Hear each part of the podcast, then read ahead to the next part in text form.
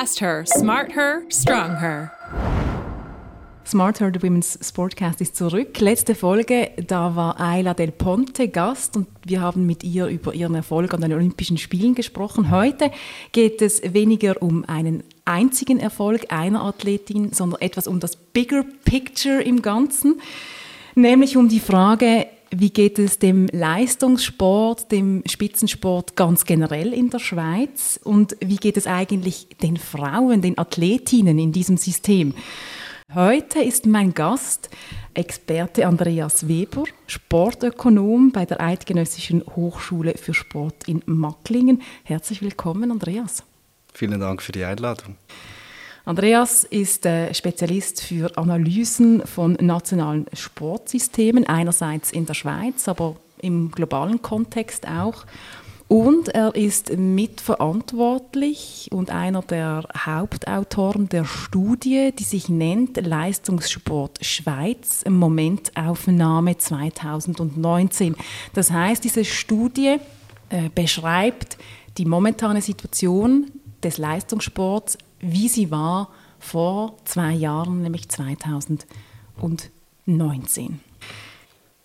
Andreas Weber, 10 von 13 Medaillen gehen auf das Konto der Frauen. Da kann man jetzt sagen, Mission erfüllt. Die Frauenförderung war erfolgreich, Geschlechtergleichheit ist hergestellt. Was sagen Sie dazu? Das ist ähm, eine Momentaufnahme und es ist in der Tat so, dass die Frauen einen unglaublichen Erfolg ausweisen konnten, einen wichtigen Beitrag leisten konnten. Aber ich denke, es hat immer noch sehr viel Potenzial und man muss das auch relativieren, denn wie gesagt, es ist eine Momentaufnahme, Olympische Spiele und wir werden in Zukunft sehen, wie das weitergeht. Dann legen wir los. Mein Name ist Janine Bohrer. Fast her, smart her, strong her. Ja, für diesen Podcast interessiert mich vor allem die Situation der Frauen, der Athletinnen und der Trainerinnen. Trotzdem glaube ich, wenn wir über diese, dieses Bigger Picture sprechen, dann müssen wir mal die Studie generell anschauen und die Hintergründe dort anschauen. Andreas Weber, was ist das Hauptziel dieser Studie?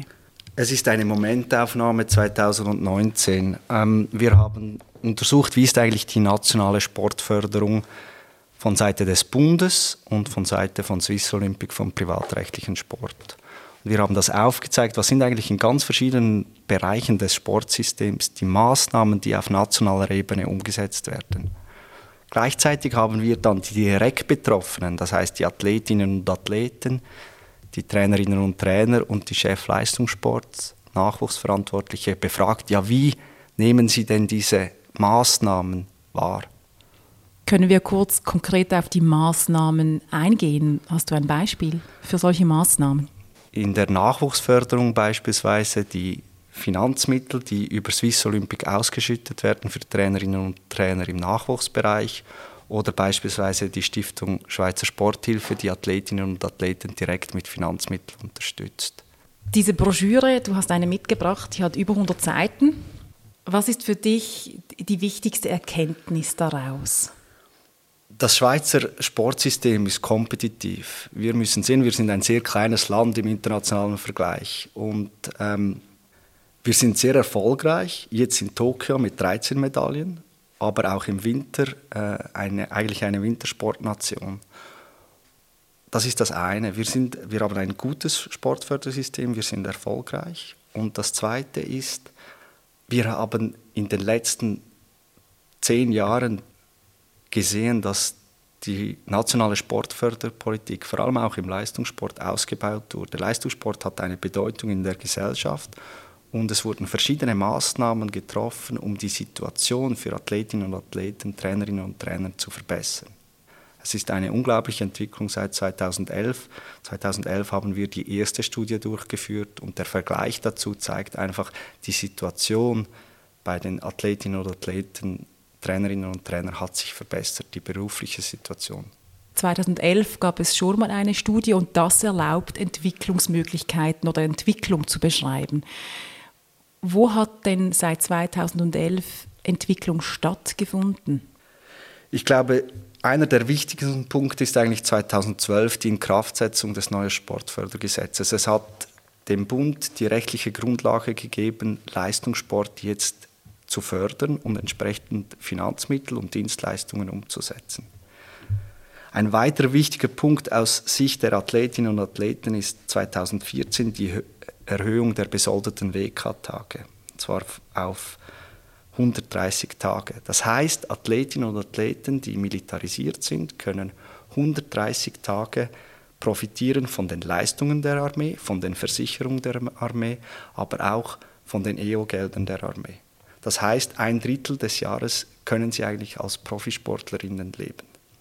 Der Ausbau der WK-Tage in der Armee, das ist eine solche Dienstleistung, die du gerade erwähnt hast.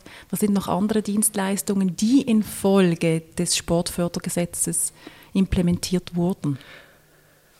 Ich denke, das ist eine der ganz wichtigen für die Athletinnen und Athleten. Eine zweite ist sicher auch die Finanzmittel, die erhöht wurden, weil es hat Effekte auch auf die Kantone. Die Finanzmittel der Kantone wurden erhöht, indem die Landeslotterien mehr Geld der Swiss Olympic zur Verfügung stellen.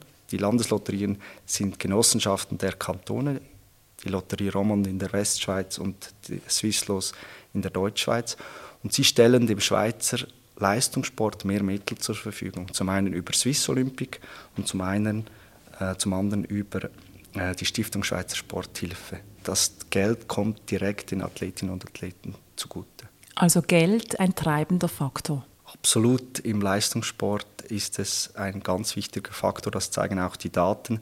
Wenn man die Athletinnen und Athleten, Trainerinnen und Trainer und äh, Funktionärinnen fragt, ja, was ist eigentlich für den internationalen Erfolg der wichtigste Faktor im ganzen Sportsystem, dann sind es die Finanzmittel. Und Erfolg hatte die Schweiz erst kürzlich im Sommer an den Olympischen Spielen in Tokio.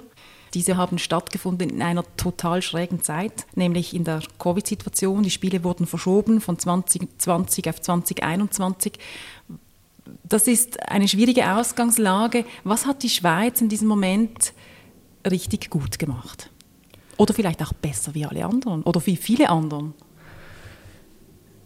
Ich denke, es gibt zwei Faktoren, die da wichtig sind während der Pandemie. Erstens, wie die Schweiz allgemein mit der ganzen Pandemie umgegangen ist und im Speziellen auch der Sport. Es gab viele Möglichkeiten, relativ schnell wieder für Athletinnen und Athleten zu trainieren, weil wir nicht in einen totalen Lockdown gegangen sind, wie das andere Nationen gemacht haben. Das ist der eine Grund sicher. Also ihnen wurde ermöglicht, ihren Beruf eigentlich weiter auszuüben. Der zweite, auch sehr wichtige Grund, im, vor allem im Vorfeld von Olympischen Spielen, sind Wettkämpfe. Und in der Schweiz konnten relativ schnell wieder Wettkämpfe durchgeführt werden, ohne Zuschauer zwar, aber trotzdem Wettkämpfe auf absolutem Weltklasseniveau. Andere Nationen waren froh, dass sie Wettkämpfe in der Schweiz ähm, durchgeführt wurden, um daran teilzunehmen. Und ich denke, diese Möglichkeit hat die Schweiz sehr gut genutzt. Also Trainings- und Wettkampfvorteil geschaffen eigentlich? absolut mit diesen Maßnahmen, die stark auf die Eigenverantwortung äh, und sehr ausdifferenzierte Maßnahmen in verschiedenen Bereichen des alltäglichen Lebens, die die Schweizer Landesregierung so umgesetzt hat. Die Pandemie war eine außergewöhnliche Situation und ist es immer noch. Der Umgang der Schweiz war offenbar für die Sportlerinnen und Sportler sehr gut. Das hat ihnen vielleicht einen Wettbewerbsvorteil geliefert in Bezug auf andere Nationen, Trainingsvorteil, Wettkampfvorteil, Fördergelder, die ja auch geflossen sind. Der Bund hat ziemlich schnell Geld gesprochen. Das heißt, der Erfolg in Tokio blendet auch ein wenig, dass das in vier Jahren oder in drei Jahren ähm, total anders aussieht, weil dann die erschwerte Bedingung von der Pandemie nicht mehr da ist und die Schweiz nicht profitieren kann, weil sie besser agiert in dieser. Ich denke, es ist so, dass die Schweiz mit dieser Pandemie und die Sportverantwortlichen sehr gut umgegangen sind. Dieser Vorteil wird wahrscheinlich nicht mehr so lange bleiben, weil, wie du gesagt hast, die Situation, die Adaption äh, hat stattgefunden.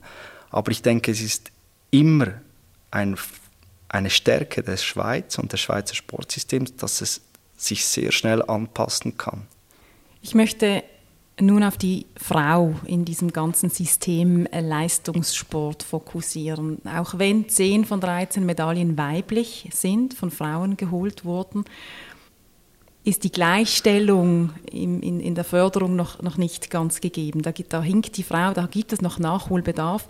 Aber trotzdem, die 10 Medaillen sind von Frauen. Andreas Weber, was sind die Treiber dieses Erfolgs? Oder was ist ein Treiber dieses Erfolgs?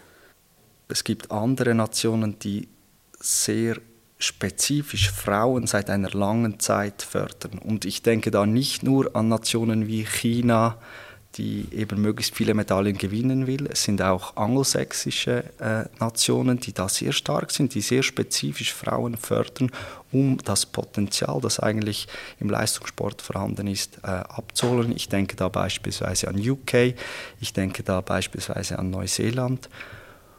Und in der Schweiz hat man das, dieses Potenzial lange Zeit nicht oder nicht im selben Ausmaß genutzt. Und ich denke schon, es hat damit zu tun, dass die nationalen Sportfördermaßnahmen von öffentlicher Seite ausgebaut wurden für Athletinnen und Athleten. Und da ist die Genderfrage keine Frage, wenn es um Leistungssport geht, weil die Förderinstrumente von Swiss Olympic und des Bundes sind genderneutral. Es gibt keinen Unterschied zwischen Damen und Herren. Es kommt nur darauf an, bin ich leistungsfähig, habe ich die Möglichkeit, eine Medaille zu gewinnen oder nicht? Habe ich das Potenzial? Also die staatliche Förderung ist genderneutral. Absolut. Ich denke, in der heutigen Zeit ist das auch absolut ein Muss, weil es eben darum geht, ganz klar den, die, den Leistungssporterfolg sicherzustellen. Wenn es um private Finanzierung geht, dann spielen noch andere äh, Faktoren eine Rolle. Da geht es um die Kommerzialisierung der Sportart. Es gibt gewisse Sportarten, die sind sehr medienrelevant. Da ist viel Sponsoringgeld dahinter. Und da gibt es zum Teil Unterschiede zwischen Männern und Frauen. Und da werden diese Sportarten vermarktet. Da ist der finanzielle Anreiz, die Finanzlogik dahinter, der Wert einer Medaille, der finanzielle Wert einer Medaille viel wichtiger. Und nicht nur der sportliche Erfolg. Und ich denke, hier hat die Schweiz einen Schritt zu einer größeren Ausgeglichenheit eigentlich gemacht, indem eben die staatliche Förderung ausgebaut wurde. Und die wurde 2011 mit dem Sportfördergesetz ausgebaut? Das ist eigentlich die Grundlage, die es ermöglichte, diese Maßnahmen äh, umzusetzen, absolut. Und die staatliche Sportförderung, mehr Geld, bedeutet das Potenzial der Frauen wird mehr erfasst und gefördert, währenddem der Markt immer noch ein bisschen mehr, das sieht man ja auch im, im Fußball.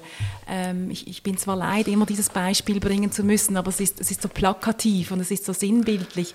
Der, der Markt, sei es Medienrechte, sei es ähm, ähm, Sponsoring, ist einfach mehr interessiert an den Männern, weil die noch mehr Payback geben. Genau, es geht, der Markt finanziert oder unterstützt eigentlich die Sportarten oder die Athletinnen und Athleten, die ein hohes Vermarktungspotenzial haben. Und das ist natürlich dann auch selbstverstärkend. Wenn man einmal in einer sehr starken Position ist als Sportart, ich nehme auch Beispiel Fußball, dann wollen die Leute auch immer Fußball sehen. Und das ist ein selbstverstärkender Zyklus. Und es ist dann sehr schwierig, diesen zu durchbrechen, weil es der Markt getrieben, was wollen die Leute schauen, was wollen, da gehen die Sponsoren drauf und so weiter und so fort. Es ist ein selbstverstärkender Zyklus und die Möglichkeit der öffentlichen Hand ist eben hier ein bisschen Gegenzusteuer zu geben und aus politischen Überlegungen, respektive in diesem Fall Sportförderüberlegungen oder eben im Leistungssport, andere Prioritäten zu setzen als der Markt, der eben die Priorität setzt nach dem Vermarktungspotenzial dieser Sportart oder dieser Athletin, dieses Athleten. Ist es noch einfacher, als Frau eine Goldmedaille zu holen als als Mann? Weil einfach die Leistungsdichte trotz allem trotz allen Sport, Sportfördermaßnahmen immer noch nicht gleich dicht ist. Weil bei den Frauen ja irgendwie auch das ganze Potenzial weltweit noch nicht ausgeschöpft ist. Es gibt so viele Nationen, die, lässt, die lassen ihre Frauen keinen Sport treiben. Ich denke, das ist ein ganz wichtiger Punkt. Man muss aber da sehr unterscheiden zwischen den Sportarten. Ich denke, es gibt Sportarten, die sind auch bei den Frauen hoch professionalisiert, hoch kommerzialisiert auch. Ich denke beispielsweise an Triathlon. Aber es ist natürlich richtig, es gibt gewisse Kontinente, gewisse Bereiche, ich denke an Nahe Ost, ich denke an Afrika, ich denke vielleicht auch an Südamerika, da ist die Frau als Spitzenathletin, die Frau als professionelle Athletin noch nicht so weit entwickelt, wie das in anderen Ländern ist. Aber in Sportarten, die in Ländern betrieben wird, in denen die Gleichstellung zwischen Mann und Frau sehr hoch ist, die dominiert werden von diesen Ländern. Ich habe es vorhin genannt, es sind der angelsächsische Länder, es ist aber auch Deutschland, Frankreich. In diesen Sportarten, da ist der Wettbewerb dann schon auch bei den Frauen sehr, sehr hoch. Und es gibt auch immer mehr im internationalen Sport Bestrebungen, um das zu sichern. Ich denke an das Internationale Olympische Komitee, das explizit darauf hinarbeitet, dass gleich viele Frauen wie Männer an den Olympischen Spielen teilnehmen, dass es gleich viele Medaillen für Frauen zu gewinnen gibt wie für Männer. Das war nicht immer so. Man muss sich das vorstellen. Ähm, das ist eine Entwicklung, die wird erst jetzt richtig umgesetzt. Ähm, und das ist schon wichtig, da zu unterscheiden, dass es eben in gewissen Sportarten eine sehr hohe Leistungsdichte hat an der Spitze, die weltweit betrieben werden, in denen Nationen stark sind, die eben diese Gleichstellung in der Sportförderung respektive in der Gesellschaft der Frauen sehr gut kennen. Und in anderen Sportarten, da ist das weniger der Fall. Dann verstehe ich aber trotz allem den Markt nicht wirklich, weil wenn jetzt generell gesprochen das Potenzial der Frau noch nicht ausgeschöpft wird, die Chance auf eine Medaille ähm, vielleicht ein bisschen größer sein kann, wenn man professionalisiert, dann müsste man als Markt doch Interesse daran haben, weil man lieber eine Sportlerin vermarktet, die eine Medaille gewinnt, als einen Sportler, der keine gewinnt. Es ist eine gute Frage. Schauen wir den Markt in der Schweiz an, die Schweizer Bevölkerung. Was interessiert sie? Wo sind die Klicks? Wo sind die Fernsehzuschauer? Und wenn Frauen Erfolg haben, dann erhalten sie ein Schaufenster in den Medien. Aber es ist oftmals sehr kurz und sehr kurzlebendig. Und das Vermarktungspotenzial von etablierten Sportarten, beispielsweise vor allem auch beim Schweizer Fernsehen, ist so viel größer, dass diese Momentaufnahme dann einfach, einfach auch wieder sehr schnell erlischt, weil die gesellschaftliche Bedeutung äh, von gewissen Sportarten einfach sehr, sehr hoch ist. Das fängt bei den Medien an, das fängt bei den Kindern an, die diese Sportart treiben. Und das Vermarktungspotenzial ist dann halt schon, was was ist das, die, die, der Sponsoringwert dieser Sportart, aber auch was ist die Industrie, die dahinter ist. Also ich denke jetzt an Fahrradsport, welche, welche, welche Fahrradhersteller stehen dahinter, die bereit sind, in diese Sportart zu investieren. Ich komme nochmals zurück. Zehn von 13 Medaillen kommen von Frauen. Das tönt wirklich sehr toll. Diese absolute Zahl hört sich hervorragend an. Hand aufs Herz, wo haben die Frauen noch den größten Nachholbedarf? Bei der Athletinnenförderung wurde sehr viel gemacht, aber wenn wir jetzt einen Schritt zurückgehen, wir haben vom Umfeld gesprochen. Wie sieht es bei den Trainerinnen aus? Wir sehen, es gibt unglaublich wenig Trainerinnen im Schweizer Leistungssport. Es 11 Prozent sind, glaube ich, Trainerinnen, oder? Absolut. Ähm, der Anteil konnte auch hier gesteigert werden, markant, wie unsere Studie zeigt. Aber es ist immer noch sehr weit weg von einer Ausgeglichenheit, wenn wir vorstellen, dass die, die Hälfte der Athletinnen ähm, an den Olympischen Spielen jetzt eben Frauen sind. Wo sind da die Trainerinnen? Und wie sieht es bei den Funktionärinnen aus? Also hier sind wir noch weit davon entfernt. Kennt man Gründe für diesen großen Unterschied, warum es so wenige TrainerInnen gibt im Vollzeitbereich im Gegensatz zu den Männern? Ich antworte hier als Wissenschaftler. In der Tat ist es so, dass wir eigentlich noch sehr wenig Wissen über das Sportsystem der Frau haben. Beispielsweise, warum gibt es in der Rekrutenschule immer noch relativ wenig Frauen, die in die Sport-RS eintreten. Es ist zwar der größte Anteil äh, Frauen in der Armee in diesem Fördergefäß, aber es ist immer noch weit davon entfernt, 50 zu 50 zu sein. Wie ist die Berufssituation für Trainerinnen? Wie passt das in das gesellschaftliche Verständnis von arbeitstätigen Frauen? Und ich denke, hier ist es wie ich gesagt habe, der Sport, der Leistungssport ist ein Abbild der Schweizer Gesellschaft und es gibt große Herausforderungen in der Schweiz, Familie und Beruf zusammenzubringen. Das gilt für Männer genauso wie Frauen, aber das Bild der Schweizer Bevölkerung ist, glaube ich, immer noch stark davon geprägt, dass die Frau für die Familie zuständig ist. Ich denke jetzt einfach laut, der Beruf der Trainerin ist an unregelmäßige Arbeitszeiten gebunden, am Abend, an den Wochenenden, man ist in den Trainingslagern wochenweise weg, man geht an internationale Wettkämpfe, ist ebenfalls weg, dass das noch eine Hürde sein kann, warum Frauen mit Familien diesen Weg eben nicht einschlagen. Es ist eine absolut große Herausforderung, den Beruf Trainerin oder Trainer mit dem privaten, sozialen Familienumfeld in Einklang zu bringen. Aus den Gründen, die du aufgeführt hast. Man ist sehr viel am Reisen, man ist sehr viel unterwegs. Man muss unglaublich flexibel sein. Heute ein Training hier, morgen ein Training da, eine Verletzung hier, eine Verletzung da. Es ist auch für den Trainerberuf der Männer unglaublich schwierig, diese beiden Dinge zusammenzugeben. Aber in unserer Gesellschaft wie ich gesagt habe, ist es die Vorstellung halt schon noch aus persönlicher Sicht da, dass die Frauen für die Familie eine wichtigere Rolle spielen als die Männer.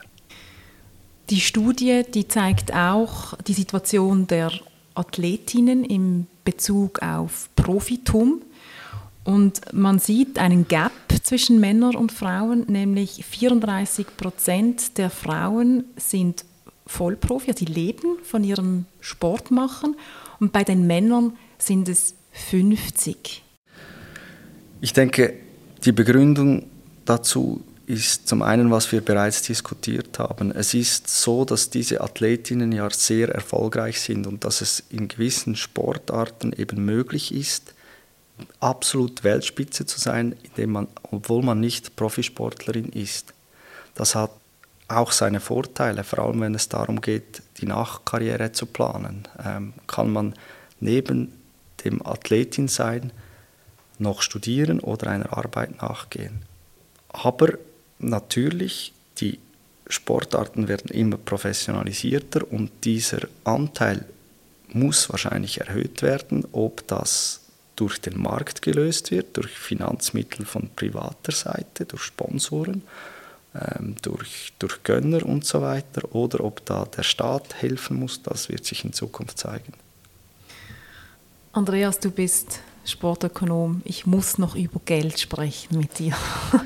Ich habe in diesen 100 Seiten der Studie ein bisschen vergebens nach der Lohnschere gesucht, nämlich Fakten, die sagen, die Frau verdient viel mehr, weniger oder die Athletin verdient viel weniger wie der Athlet. Ich habe diese Zahlen nicht gefunden. Warum fehlen die in diesem Bericht? Es ist unglaublich schwierig, diesen Vergleich herzustellen. Wie ich gesagt habe, ist die Lohnschere ein integraler Bestandteil des Leistungssports. Die Spitze verdient Geld, der fünfte, sechste, siebte Platz hat ein viel, viel tieferes Einkommen, weil der Sport lebt vom privatrechtlichen Geld, von Sponsorengeldern und der Sponsor will primär den Gewinner äh, unterstützen. Es gibt unglaubliche Unterschiede zwischen den Sportarten. Es gibt Sportarten, da sind auch Frauen Millionärinnen. Es gibt Sportarten, da wird sehr gutes Geld verdient, da werden sehr gute Preisgelder ausgeschüttet. Ich denke da an Triathlon, ich denke da an Ski Alpin und so weiter. Es ist aber in der Tat so, dass über alle Sportarten hinweg hier ein Unterschied ist. Wir haben das untersucht bei den Trainerinnen und Trainern, aus dem Grund, weil hier eben der die Sportpolitik, die sportpolitischen Maßnahmen angesetzt haben. Profi-Trainerinnen Trainer bei der Nationalmannschaft werden unterstützt subsidiär. Und ich denke, da ist es interessant zu sehen, was sind da die Auswirkungen auf die Löhne der Trainerinnen und Trainer. Und wir sehen, hier geht die Lohnschere etwas zusammen. Sie ist immer noch da. Etwa 10.000 Franken, glaube ich, im Mittel. Richtig. Ähm, man sieht auch im, im Vergleich mit anderen Berufsgattungen, dass es überall Lohnscheren hat zwischen Männern und Frauen. Das ist kein, keine Neuigkeit. Also Berufsgattungen meinst du in der Gesellschaft, also normale Berufstätigkeit genau. von Menschen? Genau. Wenn man schaut, vergleichbare Lohn ein vergleichbares Lohnspektrum beispielsweise bei, bei den Trainerinnen ist ähm, kaufmännische Angestellte. Da ist die Lohnschere sehr klein zwischen Männern und Frauen. In anderen Bereichen, beispielsweise bei Handwerksberufen, ist der, die Lohnschere extrem groß und der Sport ist hier dazwischen. Ich denke, es ist eine Tatsache, dass diese Lohnschere vorhanden ist, aber die Daten weisen eigentlich darauf hin, dass durch die Maßnahmen der öffentlichen Hand im nationalen Vergleich diese Lohnschere stärker kleiner geworden ist als im nationalen Vergleich. Und was waren konkret die Maßnahmen, die geholfen haben, diese Lohnschere zu verkleinern? Wenn Trainerinnen oder Trainer eine Anstellung beim nationalen Verband haben als Nationaltrainerin, dann werden die Löhne dieser Trainerinnen unterstützt durch Swiss Olympic. Diese subsidiäre Unterstützung führt eigentlich dazu, dass die Löhne allgemein von Männern und Frauen angehoben wurden in den letzten zehn Jahren, aber sie führt natürlich auch dazu, weil auch hier wieder kein Unterschied zwischen den Gender vorhanden ist, dass die Lohnschere etwas zusammengegangen ist. Das ist Bezug auf die TrainerInnen. Bei den Athletinnen, wenn ich nochmal wiederholen darf, die Studie hat weniger auf die Lohnschere zwischen Mann und Frau fokussiert, weil es einfach schwierig ist, aber offensichtlich gibt es eine Lohnschere zwischen den Sportarten und sie ist leistungsabhängig. Das heißt, je besser die Leistung, desto größer die Chance, wirklich Geld damit zu verdienen. Ich glaube, Ski ist ein gutes Beispiel dafür. Absolut, es gibt eben diese kommerzialisierten Sportarten und da kommt es dann weniger darauf an, ob ich Mann oder Frau bin, sondern es kommt viel mehr auf die internationale Leistung drauf an. Wenn ich in den Top-Bereichen unterwegs bin, dann habe ich ein gutes Einkommen. Das hat auch damit zu tun, dass natürlich die Finanzierung stark auch über Preisgelder ist und man hört das in ganz verschiedenen Bereichen. Die Angleichung zwischen den Preisgeldern, die findet statt zwischen Männern und Frauen. Der Druck, der öffentliche Druck ist hier extrem hoch und das findet statt. Vorreiterinnen waren eigentlich die Tennisspielerinnen. Sie haben eine eigene ähm, eine Wettkampfserie gegründet, die WTA. Und da ist die Diskussion schon lange nicht mehr, verdienen Frauen gleich viel Preisgeld wie die Männer. Das wird einfach so umgesetzt. Und ich denke, diese Entwicklung in diesen hochprofessionellen Sportarten, die wird so weitergehen. In der Ökonomie wie auch im Sport gilt, Stillstand ist Rückschritt. Wie muss es weitergehen, dass das Sportsystem Schweiz weiterhin erfolgreich bleibt im internationalen Vergleich? Ich denke, die Momentaufnahme zeigt, dass die Schweiz sehr erfolgreich ist, wenn sie auf, seine, auf ihre Stärken setzt. Und ich denke auch, dass das Potenzial bei den Athletinnen, bei den Frauen, bei den jungen Mädchen, bei den Talenten noch nicht ausgeschöpft ist. Auch hier wieder im internationalen Vergleich ist die Förderung nicht so weit ausgebaut und ich wünsche mir auch, dass diese Erfolge junge Athletinnen inspirieren, um diesen Weg weiterzugehen. Andreas Weber, wir sind am Schluss. Ich versuche mal ganz kurz zusammenzufassen, was wir besprochen haben. Also der Erfolg der Olympischen Spiele Tokio ist auch ein Stück weit eine Momentaufnahme. Es ist nicht alles Gold, was glänzt. Ähm, was sich aber zeigt, ist, dass staatliche Sportfördermaßnahmen, die seit 2001 gelten, das heißt, dass der Bund, die Kantone und die Gemeinde ähm, Sport fördern, dass das mehr den Frauen zugute kommt wie die Förderung durch die Marktwirtschaft, weil Frauen sich nach wie vor nicht so gut kommerzialisieren und verkaufen lassen äh, wie die Athleten und die Sportler. Dass man, wenn man in die Zukunft gehen will, vor allem auch auf das Potenzial der Frau fokussieren soll, weil eine Olympiamedaille unterscheidet nicht zwischen Frauenmedaillen und Männermedaillen. Jede Medaille ist genau gleich viel wert. Und dass man auch in Bezug auf das die Förderung für die Frau ausbauen kann, soll und vielleicht auch muss. Wichtig ist hier, die öffentliche Förderung basiert auf dem politischen Willen, auf dem nationalen Parlament. Und wir haben als Gesellschaft, als Schweizerinnen und Schweizer die Möglichkeit, da die Zukunft hier zu steuern mit unseren Entscheidungen. Wir sind in einer direkten Demokratie und wenn sich das umsetzt, dann wird das so weiter geschehen. Und ich denke, man ist auf dem richtigen Weg, aber es gibt noch viel zu tun. Andreas Weber, ganz herzlichen Dank, warst du da. Gerne. Merci. Fast her, smart her, strong her.